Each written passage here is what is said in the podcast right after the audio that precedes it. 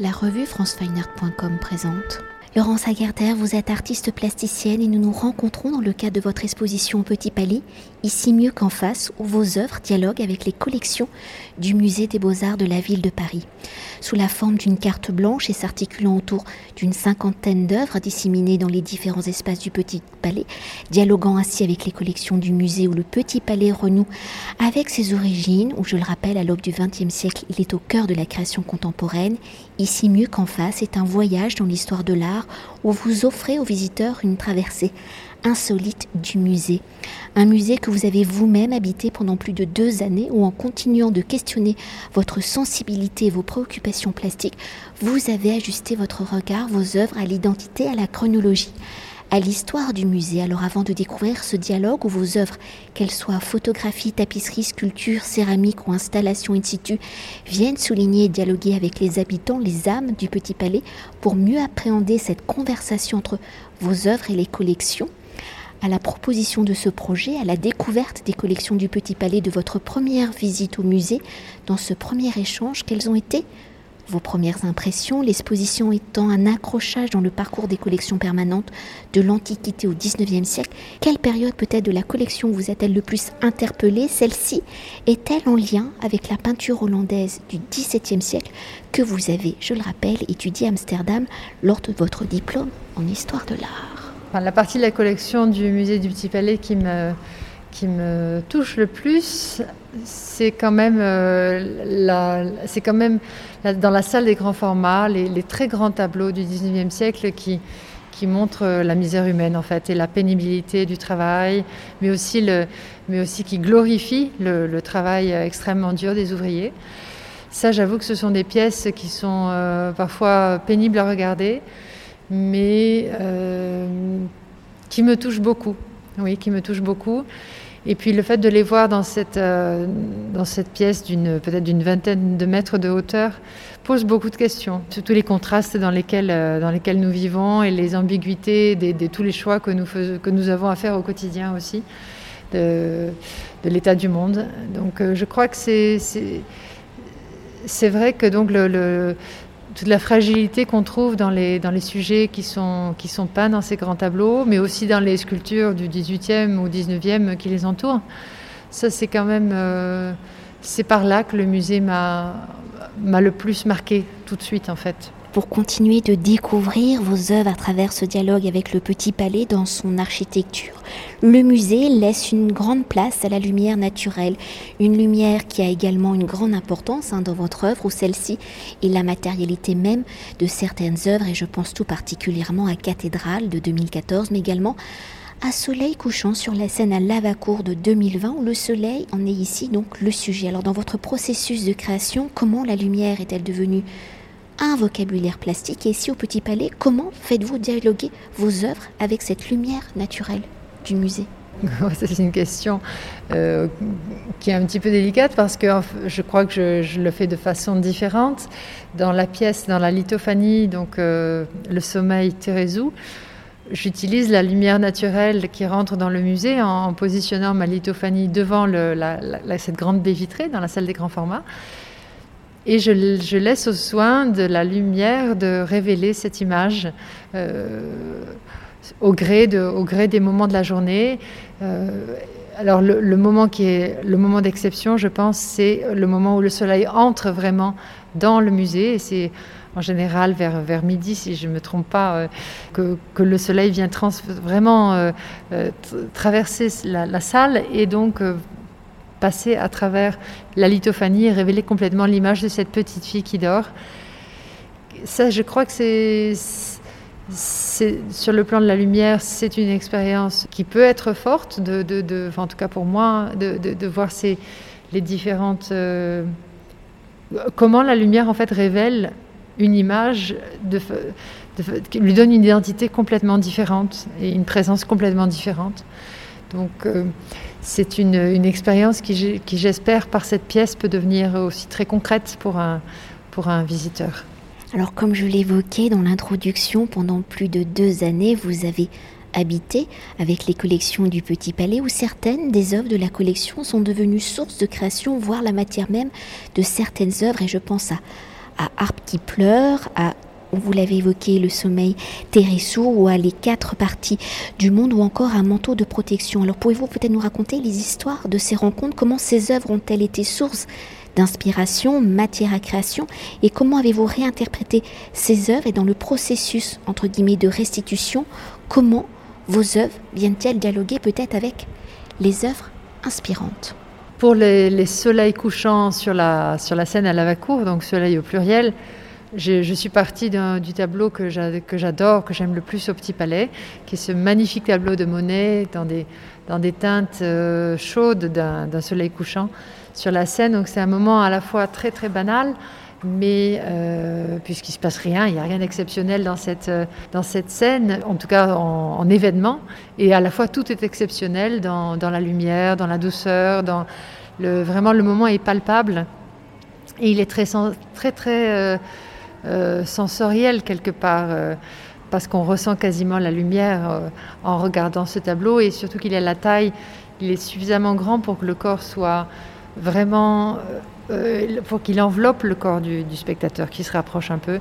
Donc c'est un tableau que j'aime énormément et qui m'a donné envie de le de travailler autour de lui en hommage à cette expérience et euh, au magnifique travail de, Claude Monet. J'avais eu envie d'étendre cette, euh, cette sensation du soleil couchant à ma façon.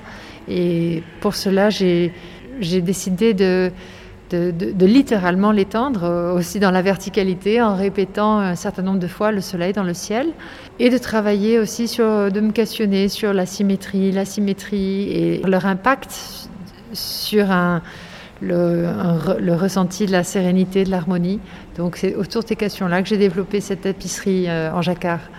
On peut peut-être s'attarder sur la harpe qui pleure. D'accord. Quand je me suis promenée dans la, dans la galerie Tuck, du, mécène donc Tuck. Euh, là, c'est la galerie, une enfilade de galeries magnifiques avec des boiseries du sol au plafond et remplies d'objets d'art et de meubles du XVIIIe siècle, de tapisseries.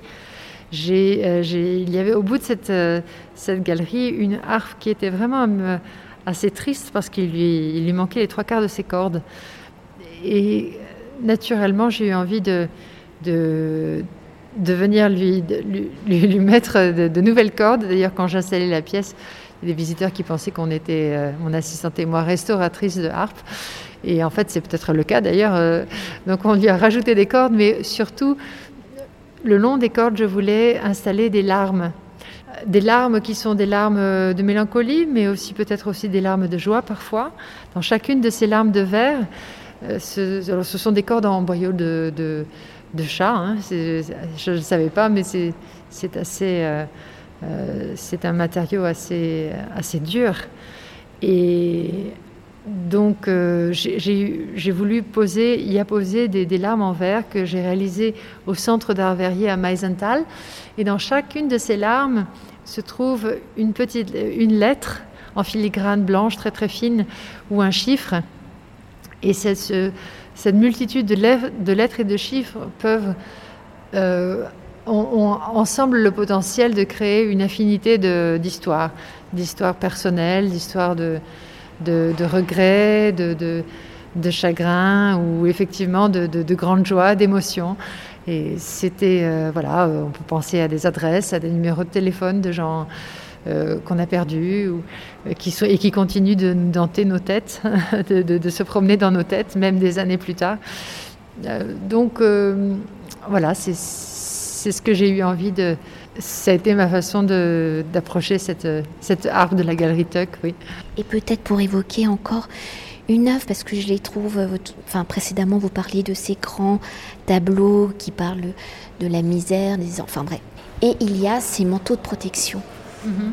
en vis-à-vis de ces de ces grands tableaux, grands formats Il y a quelques, quelques pièces, quelques, enfin, quelques sculptures en marbre qui, qui présente des, scènes euh, très dures, ou parfois pas dures, mais dans laquelle le personnage est dans une situation d'abandon qui le rend vulnérable. Et ce sont des, j'ai choisi pour trois de ces sculptures de marbre une bacchante allongée, Adam et Ève portant leur, leur fils à belle mort et une petite fille pleurant. J'ai eu envie de les envelopper d'un tissu que j'ai fait réaliser au Textile Lab à Tilburg d'un tissu que dans, le, dans lesquels j'ai inséré des motifs qui, euh, des motifs de protection, des motifs de production symbolique, parfois religieuse, parfois, euh, parfois non, mais de différentes époques et de différentes cultures que j'ai répartis sur, cette, euh, sur ce tissu, mais qui deviennent invisibles parce que je ne voulais pas qu'ils soient présents, trop présents, trop littéral finalement dans leur lecture. Mais ils, ils, y sont bien et j'ai tissé les, ces, manteaux de protection de façon très lâche, de façon à ce que l'œuvre euh, respire, mais qu'elle soit, qu'elle soit enveloppée, qu'elle continue d'être visible, mais qu'elle soit enveloppée d'un voile qui, enfin, par, ce tissu qui, quelque part, euh, peut lui donner force, courage, euh, espoir. voilà, ce sont des, pièces qui, en fait, qui, en fait, reproduisent ce que, je, ce que dans mes yeux, enfin, ce que, ce que je, ce que je ressens ce que j'aimerais faire euh, au naturel si ces, si ces figures étaient devant moi en vie, en réalité. Voilà. Et peut-être pour évoquer une œuvre inspirée ici par un autre musée, celle-ci située à celui-ci situé à Amsterdam et qui vient accueillir, ouvrir le parcours du visiteur. Il s'agit donc d'un miroir ici mieux qu'en face qui donne son nom au titre de l'exposition. Alors dans ce jeu du double où l'original semble être mieux que le reflet, invitant ainsi le regardeur à l'évasion, à regarder le monde qui l'entoure peut-être différemment, pour vous, quel est le signe, la pensée de cette œuvre? Pourquoi est-il important qu'elle soit placée à l'entrée du parcours? C'est une œuvre qui que j'aime énormément parce qu'elle est ouverte pour moi, en tout cas en tant que créatrice, elle, continue de moi me questionner. Ça, c'est une chose qui, est très importante. Euh, euh, elle me questionne dans le sens où, où, se trouve ici et où se trouve en face, c'est une question à laquelle personne ne pourra répondre. Et c'est une question à laquelle se trouve euh, aussi un, très grand mystère de l'existence, de l'illusion, du réel. quand est-ce qu'on est dans, vraiment dans le réel ou dans, ou, quand est-on illusionné euh, par rapport à, son, à son expérience et à son ressenti de l'expérience. Je crois qu'il y a énormément de stratégies d'échappatoire par rapport à cette dureté du réel. Et un philosophe que j'adore, euh, c'est Clément Rosset, qui en parle très très bien dans le petit livre euh, Le réel et son double, qui est vraiment un compagnon de route pour moi très très précieux. Oui, c'est peut-être en fait une, c'est une pièce qui est importante pour moi, parce qu'elle est quand même, je crois qu'existentiellement, elle, elle se trouve aussi un peu à l'essence de, de, mes questionnements personnels. Et c'est pour ça aussi, bien entendu, que j'ai eu envie de la positionner en, début de parcours. Après, c'est certain que l'architecture du musée s'y prêtait remarquablement bien parce que donc la grande galerie de sculpture elle-même est symétrique. Donc il y a aussi ce jeu d'illusion, de, réflexion parfaite dans la symétrie de l'architecture. Et puis en plus, mais ça vraiment c'est venu en sus parce que la pièce existait déjà dans ma tête avant même euh, l'exposition. Il se trouve qu'il y a ce, petit clin d'œil humoristique. Euh, euh, que j'aime beaucoup par rapport au Grand Palais, et surtout dans les périodes très tristes actuelles où plus rien ne s'y passe. Donc nous, on a la chance d'être existants euh, au Petit Palais avec notre exposition et avec, cette magnifique, euh, avec ces magnifiques collections permanentes. Donc voilà. Et une dernière chose hein, pour conclure notre entretien, évoquer l'exposition dans son ensemble, son parcours étant un dialogue entre vos œuvres et les collections du Petit Palais. Dans cette composition, ce collage orchestré proposant une relecture de l'histoire de l'art, quelles sont peut-être ces nouvelles pistes que vous proposez aux visiteurs? Ah ben ça, ce sont des questions, euh, une question que je dois vous poser plutôt, parce que je, je, crois en tout cas, enfin, je crois qu'il y a plusieurs approches, il y a plusieurs euh, il y a plusieurs euh, façons de, jouer avec les, chefs-d'œuvre et les œuvres du passé. En tout cas, s'il y a une ligne générale, c'est que justement, l'art est, pour moi, en tout cas dans, ma, perception de l'art, c'est une œuvre ouverte.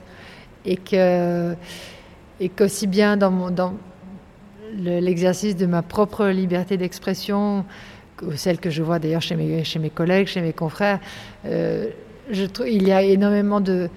On apprend tant de nos ancêtres euh, artistes et il y a tant à apprendre, il y a tant à, il, y a, il, serait pour moi ridicule de prétendre, bon en tout cas triste de ne pas regarder en arrière pour pouvoir mieux regarder en avant. Et, moi, j'ai énormément de joie quand je fais mon travail. De ressentir cette liberté justement et c'est ce que c'est une joie que j'espère partager. J'espère aussi pouvoir démystifier pour des publics qui parfois peut-être ont des, des, complexes d'infériorité en se disant qu'ils ne comprennent pas l'art ou qu'ils n'ont pas assez de connaissances et tout ça. Et qu'en fait euh, non, que c'est se mettre juste au, niveau, de l'intuitif, du ressenti et, s'autoriser des, relations personnelles et, voilà, et, très directes, très spontanées face à des images qui font partie de notre, conscient, de notre inconscient collectif. Merci beaucoup. je t'en prie, merci, merci à toi. Cet entretien a été réalisé par franceweiner.com.